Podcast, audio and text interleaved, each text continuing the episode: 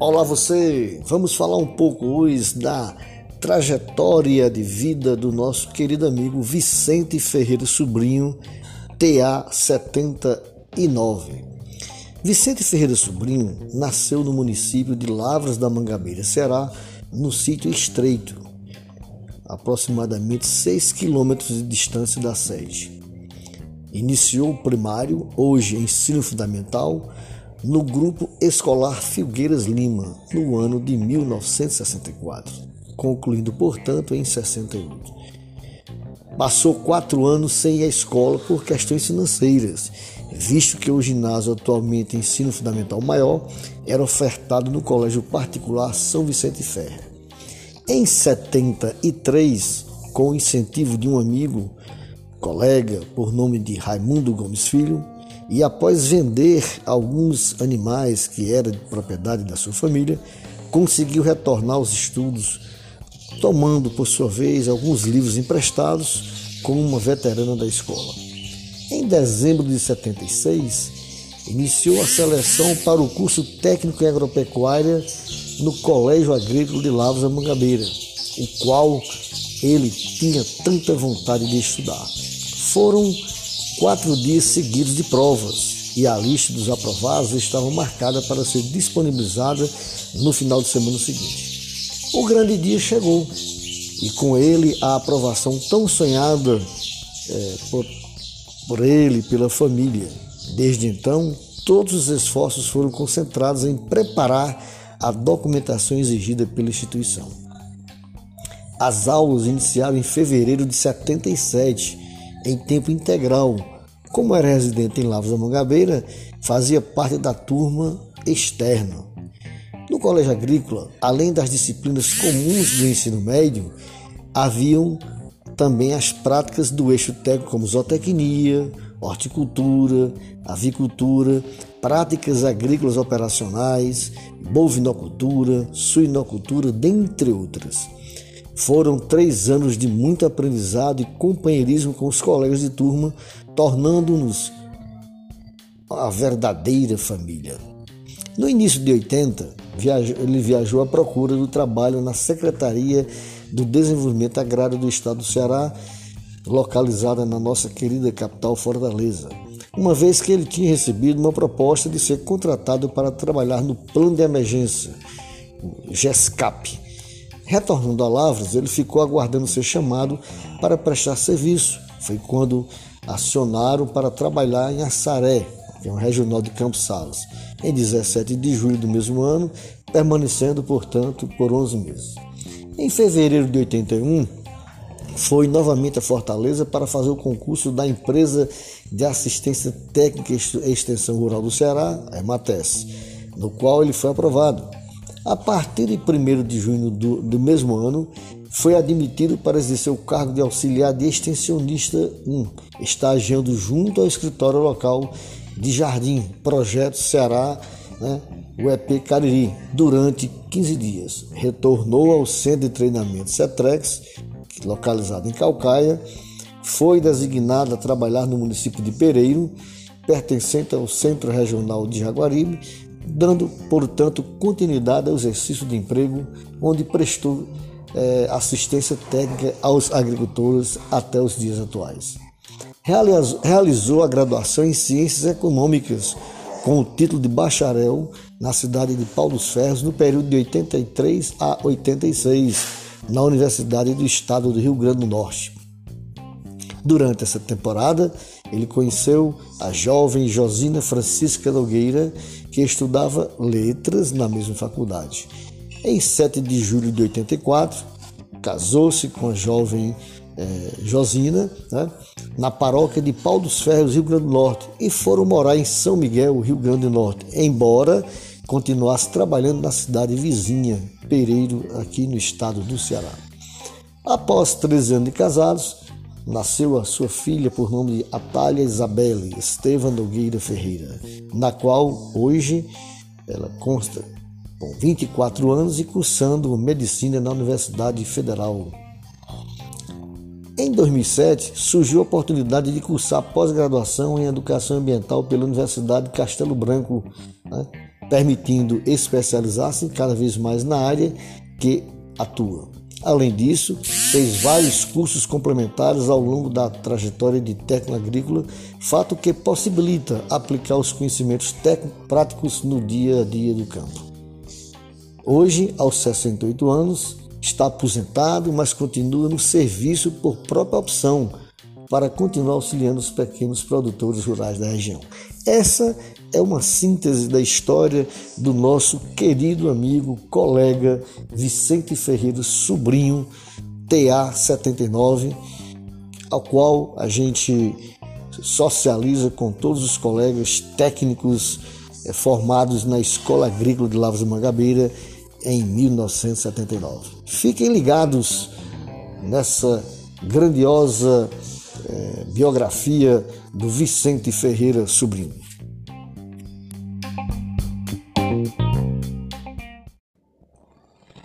Olá você!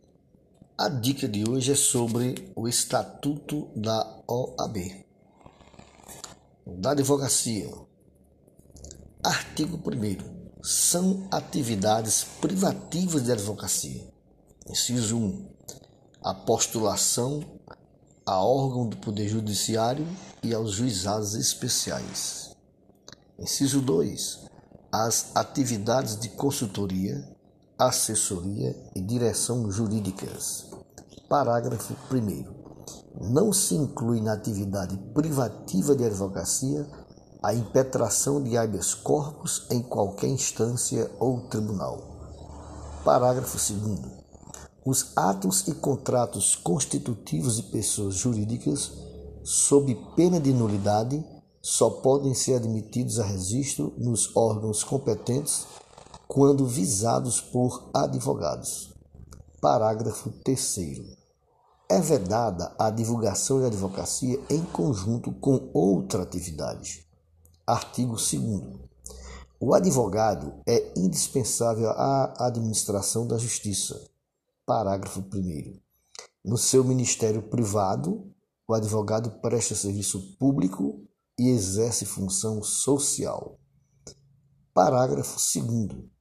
No processo judicial, o advogado contribui na postulação de decisão favorável ao seu constituinte, ao convencimento do julgador e seus atos constituem munus público. Parágrafo 3. No exercício da profissão, o advogado é inviolável por seus atos e manifestações nos limites desta lei. Artigo 3. O exercício da atividade de advocacia no território brasileiro e a denominação de advogado são privativos dos inscritos na Ordem dos Advogados do Brasil, OAB. Parágrafo 1. Exercem atividades de advocacia, sujeitando-se ao regime desta lei além do regime próprio a que se subordinem os integrantes da Advocacia Geral da União, da Procuradoria da Fazenda Nacional, da Defensoria Pública e das Procuradorias e Consultorias Jurídicas dos Estados, do Distrito Federal, dos municípios e das respectivas entidades de administração indireta e fundacional. Parágrafo 2. O estagiário de advocacia, regularmente inscrito, pode praticar os atos previstos no artigo 1 na forma de regimento geral, em conjunto com advogados e sob responsabilidade deste. Artigo 4. São nulos os atos privativos de advogado praticados por pessoa não inscrita no OAB, sem prejuízo das sanções civis, penais e administrativas. Parágrafo único. São também nulos os atos praticados por advogado impedido no âmbito do impedimento, suspenso, licenciado ou que passar a exercer atividade incompatível com a advocacia. Artigo 5 O advogado postula em juízo ou fora dele, fazendo prova de mandato.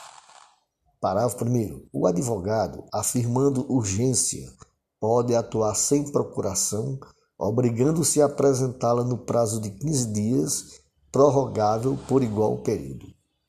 Parágrafo 2.